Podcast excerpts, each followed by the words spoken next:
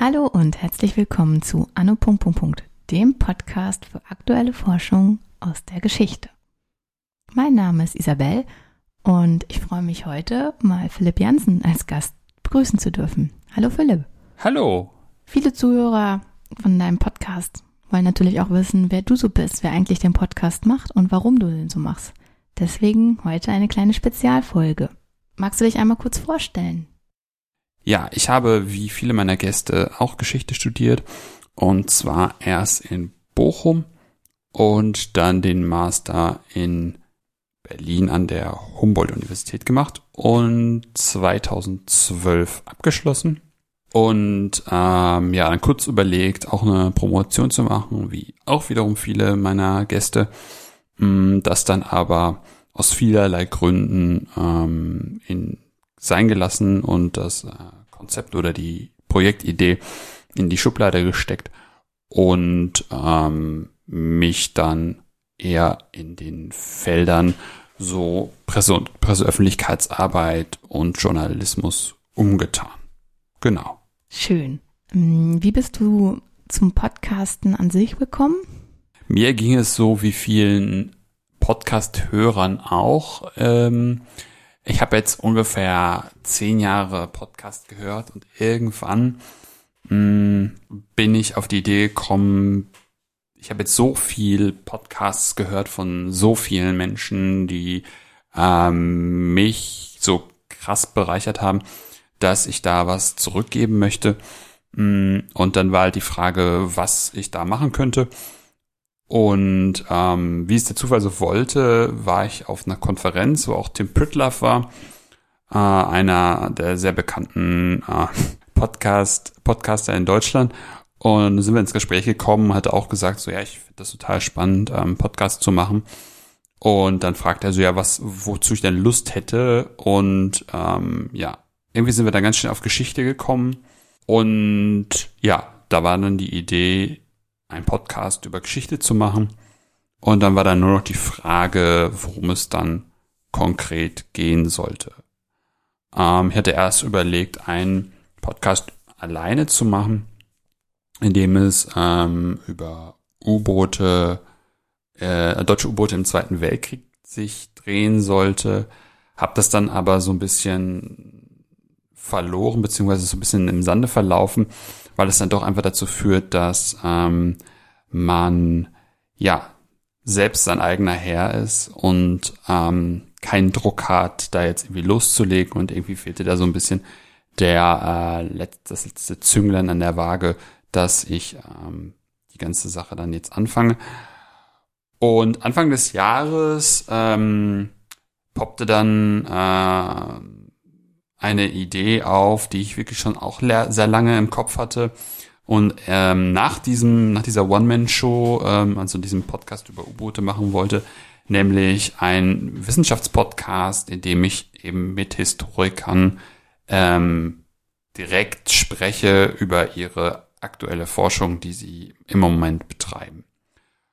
Und so bin ich dann letzten Endes generell und speziell zum Podcasten gekommen. Was war dein Thema, letztes Forschungsthema? Magst du uns über dein Bachelor- oder dein Masterarbeitsthema etwas berichten?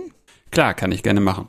Ähm, meine Bachelorarbeit habe ich über DDR-Geschichte gemacht, beziehungsweise über die, ähm, das Ministerium für Staatssicherheit. Ähm, die Idee war da, ähm, sich anzugucken, wie gut die ähm, Stasi in ihren Anfängen gearbeitet hat. Also es ging darum, äh, von der Gründung der DDR über den Arbeiteraufstand 1953 bis ähm, zum Mauerbau sich anzugucken, ähm, inwieweit die ähm, Stadtsicherheit bestimmte Entwicklungen schon vor im Voraus ähm, erkannt hat und entsprechend gehandelt hat, ähm, weil man sie ja so nach 89 gerne als so omnipräsent dargestellt hat. Es ist in der letzten Zeit zwar auch zurückgegangen durch neueste Forschung, aber das war zumindest damals, wir sprechen hier vom Jahr 2008, äh, war das eine Fragestellung und ja, diese Omnipräsenz war damals noch nicht so wirklich in Frage gestellt. Meine Masterarbeit habe ich auch über DDR-Geschichte gemacht und mir nämlich genau das andere Ende der Fahnenstange angeguckt. Da ging es um ähm, die staatliche Umweltpolitik ähm, in den 80er Jahren. Und da habe ich dann mich spezieller mit ähm, Luftreinhaltung beschäftigt und da so einzelne kleine ähm, Kapitel zu bestimmten Aspekten geschrieben, weil auch da ich so ein bisschen den Eindruck hatte, dass ähm, da jetzt noch nicht so viel drüber geschrieben wurde, wie ähm, staatliche Umweltpolitik eben aussah, betrieben wurde. Es ist halt sehr bekannt, dass ähm, gerade nach 90 oder 89, die Grenzen waren gerade geöffnet, ähm, Umweltorganisationen auch aus dem Westen sind dann rübergefahren und äh, konnten eigentlich nur bestätigen, dass die ähm, ostdeutsche Umwelt sehr ähm, gelitten hatte. Und ähm, ja, mir ging es dann einfach ein bisschen darum, sich anzugucken, was der staatliche Akteur überhaupt gemacht hat, was er auf dem Schirm hatte ähm, und wie er die Sache sich angeschaut hat, ähm, beziehungsweise was für Gegenmaßnahmen er ähm, ja, eingeleitet hat und musste feststellen, dass sehr, sehr viele ähm, Aspekte schon sehr bekannt waren ähm, und dass es auch einfach mit einer sehr frühen Gründung eines Umweltministeriums ähm, frühzeitig schon den Schritt gab, ähm, die Umwelt in den Fokus zu nehmen und da politisch aktiv zu werden. Das gleiche gilt auch für Möglichkeiten, ähm, Schwefeldioxid ähm, aus Abgasen von, von Kraftwerken zu filtern. Ähm, genauso wie auch die Auswirkungen dann von dem sauren Regen, der durch dann Schwefeldioxid und geht auf und geht dann in die Wolken und regnet dann wieder auf den Boden. Also ähm, das Waldsterben als auch die ansonsten volkswirtschaftlichen Schäden, die durch sauren Regen auch an zum Beispiel Fassaden äh, und Häusern ähm, verursacht wurden, die hatten die hatte die, die DDR-Führung schon auf dem Schirm und bezifferte sie dann auch immer als volkswirtschaftlichen Schaden. Ähm, aber die Wünsche wurden dann eben von der schlechten Wirtschaft, Wirtschaftslage in den 80er Jahren eingeholt. Und viele der Vorhaben, Kraftwerke mit ähm, Entschwefelungsanlagen auszustatten und damit letzten Endes dann auch den sauren Regen zu bekämpfen, konnten nicht realisiert werden weil dann teilweise die Technik zwar da war, aber das, was drumherum gebaut werden musste, ähm, nicht mehr realisiert werden konnte, weil da die Kapazitäten nicht mehr da waren und sich beispielsweise die ähm, das Wirtschaften mit in fünf Jahresplänen als zu starr herausgestellt hat, um auf solche ja neuen wirtschaftlichen Entwicklungen einzugehen. Wenn du weiter forschen würdest, was wäre dein Wunschprojekt für eine DIS? Ich hätte ja vorhin schon mal angedeutet, dass ich schon mal an einem Exposé für eine Promotion gearbeitet habe.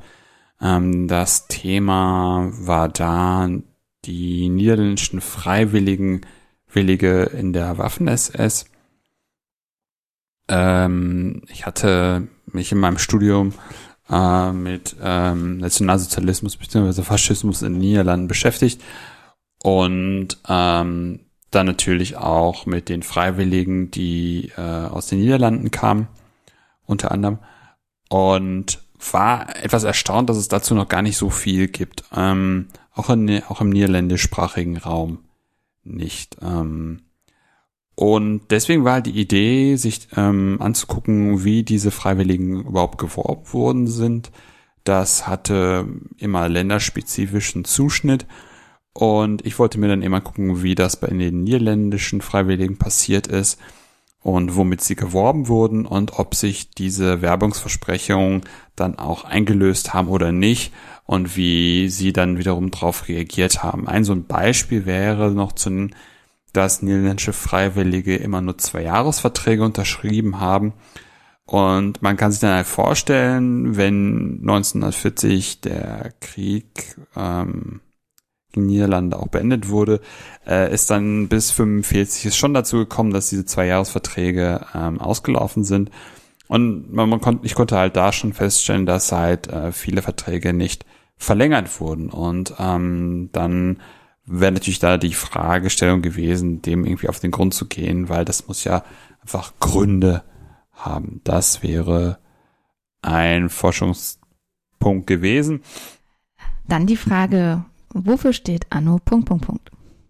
Ja, ich war auf der Suche nach einem kurzen und knackigen Titel oder Namen für meinen Podcast und Anno ja so ein bisschen von Häusern, wo es dann ja auch immer darum geht, so zurückzugucken, in die Geschichte zu gucken oder zumindest einen Punkt in der Geschichte darzustellen. Und das Punkt, Punkt, Punkt ist dann die Leerstelle, die mit jedem Projekt gefüllt wird. Also da geht's dann ja auch um eine Zeit oder eine Zeitspanne und die soll dann versinnbildlicht eben dafür stehen. Wenn ich jetzt ein richtig spannendes Forschungsprojekt habe, wie komme ich am besten mit dir zusammen, um mit dir über mein Forschungsprojekt in deinem Podcast zu sprechen? In dem Fall einfach auf die Website gehen. Da ist eine E-Mail im Impressum hinterlegt. info at anno.de oder einfach bei Twitter unter demselben Twitter-Handle, also einfach anno anpingen und sagen, dass man Interesse hat, mit mir über sein Forschungsprojekt zu sprechen.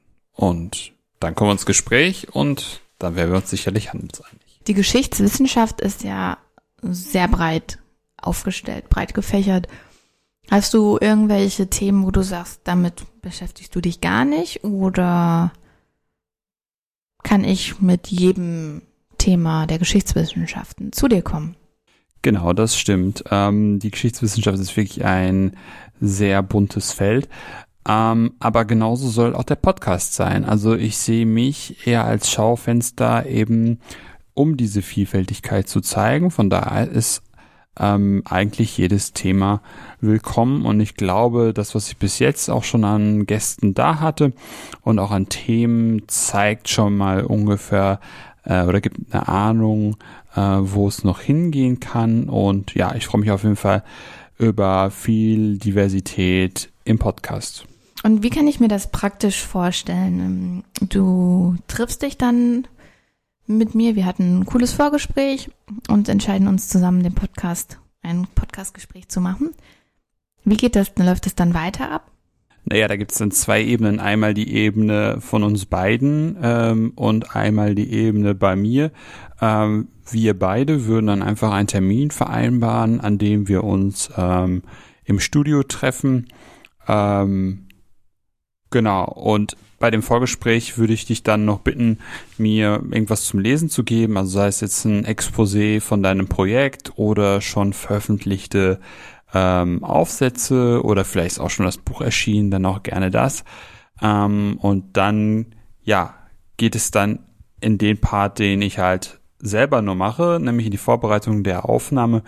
Ähm, da geht es mir einfach darum, ungefähr ein Gefühl dafür zu kriegen von dem Thema und auch eine, ja, relativ grobe, aber doch funktionierende Idee, wie wir die ähm, Folge einfach thematisch aufbauen können. Man, ähm, wir haben zum Beispiel beim Sudeten, bei den sudetendeutschen Paramilitärs haben wir am Anfang ja auch äh, überhaupt erstmal über Sudetenland gesprochen, also diese Annäherung ans Thema. Ähm, das ist halt immer eine Frage, wie breit das aufgestellt sein muss. Und das ist dann einfach Sachen, das sind dann Punkte, die ich mir dann so überlege, jetzt auch im Hinblick auf ähm, die Zuhörer, was ich da jetzt noch voraussetzen kann oder wo wir mal den gröberen Rahmen erstmal setzen müssen, bevor wir dann konkret ins Thema einsteigen. Genau, und dann würden wir uns treffen und die Aufnahme machen. Machst du das alles selbst? Zumindest was die Produktion betrifft, ja. Also ähm, da hilft mir soweit keiner. Die einzige Hilfestellung ist dann halt wirklich das Material, was ich dann von den Gästen dann kriege Ähm, aber ansonsten äh, die ganze Aufnahme und das Vorbereiten vom Studio und danach auch die Postproduktion ähm, und so weiter und so fort. Das äh, mache ich dann alles selber. Aber es hält sich in Grenzen, weil meine Idee ist eigentlich so gut wie nichts oder eigentlich nichts zu schneiden, sondern äh, ein total originalgetreues ähm, Gespräch wiederzugeben. Und von daher hält sich der Aufwand, was die Postproduktion betrifft, ähm, in Grenzen. Also andere Kolleginnen äh, sind da gerne mal mit 20 Stunden dabei. So viel ist es jetzt nicht. Und äh, deswegen funktioniert es auch alleine. Also würde ich ähm, anfangen, da wesentlich mehr Zeit äh, in die ganze Postproduktion reinzustecken. Würde es zwar sicherlich auch noch alleine weiter funktionieren, aber dann wahrscheinlich nicht in der Frequenz, also nicht zweimal im Monat, weil ähm, das ist dann wirklich, das müsste sich dann auf viele, viele Abende verteilen, ähm, um überhaupt eine Folge ja veröffentlichungsfähig zu machen. Mhm. Eigentlich fragst du ja deine Gäste am Ende noch einmal nach einer einer Gastempfehlung. Vielleicht kannst du uns noch ein, ein oder zwei andere spannende Podcasts empfehlen. Ja, sehr gerne. Ähm, da hätte ich dann einerseits einen weiteren Geschichtspodcast und zwar den Podcast Zeitsprung. Wahrscheinlich werden viele äh, der Hörer den schon kennen und die, die ihn noch nicht kennen, sollten mal reinhören. Da unterhalten sich ähm, auch zwei Historiker miteinander, aber in dem Fall erzählen sie sich gegenseitig im Wechsel Geschichten aus der Geschichte. Und das ist eigentlich immer ganz spannend. Das ist auch relativ kurz, immer so eigentlich sowas um, um die halbe Stunde. Und das ist eigentlich genau das, was ich auch versuche zu machen, nämlich ähm, Wissenschaftskommunikation über, oder über ein Wissenschaftsthema mit äh, einem Augenzwinkern zu sprechen. Und die zweite Empfehlung ähm, kommt so gerade aus der Gegenwart, beziehungsweise ist ein Podcast, den ich gerade sehr gerne höre, und zwar das soziologische Kaffeekränzchen. Ähm, da setzen sich einmal im Monat drei Soziologen ähm, verschiedenster Herkunft zusammen und ähm, sprechen über ein Thema. Und das macht eigentlich immer Spaß, weil die Themen immer sehr breit gefächert sind, aber halt auch sehr viel ähm, ja Alltagsrelevanz haben. Und von daher fand ich die Themen immer sehr, sehr spannend und haben mir immer nochmal einen guten neuen Blickwinkel einfach auf ja Menschen, Gesellschaft, den Alltag gegeben. Und von daher wäre das meine zweite Empfehlung. Mal nichts mit Geschichte. Ist auch mal ganz cool. Okay, vielen Dank. Zum Abschluss noch eine kleine Frage. Was kann ich tun, um den Podcast noch mehr zu unterstützen, dass ich es noch mehr Folgen gibt? Also man kann mich eigentlich immer damit unterstützen, dass man äh, einfach den Podcast weiterempfiehlt. Das sage ich auch immer am Ende meiner Folge und das ist auch wirklich so ernst gemeint. Das ist eigentlich ähm, der Punkt, wo man mich am besten mit unterstützen kann, indem man einfach ja die Hörerschaft vergrößert. Ähm, für alle Historikerinnen und Historiker, die jetzt zuhören, natürlich, äh, wenn sie es noch nicht getan haben, äh, und sich äh, und ein spannendes Thema haben, ob es jetzt eine Promotion ist oder eine Postdoc-Arbeit oder ein sonstiges Projekt oder eine Habil, ähm, können die sich einfach gerne bei mir melden. Ich äh, habe immer großes Interesse daran, äh, ja, noch mehr Menschen einfach zu kennen, die Lust haben, mit mir eine Folge zu machen und da einfach zu wissen, dass das Projekt noch immer weiter bestehen kann. Das ist die Idee dahinter. Also äh, Zeit wäre auch ein, ein, ein Punkt, den ich äh, hätte, weil den braucht man natürlich auch, um äh, das zu haben, aber das hat nichts äh, mit Unterstützung zu tun, sondern ja, das muss ich mir selber frei halten. Und ja, auf jeden Fall weitererzählen. Das ist der wichtigste Punkt, wie man mich unterstützen kann, beziehungsweise den Podcast unterstützen kann. Wenn die Zuhörer jetzt noch weitere Fragen haben an dich, und noch eine Spezialfolge wollen, wie können sie dich am besten erreichen?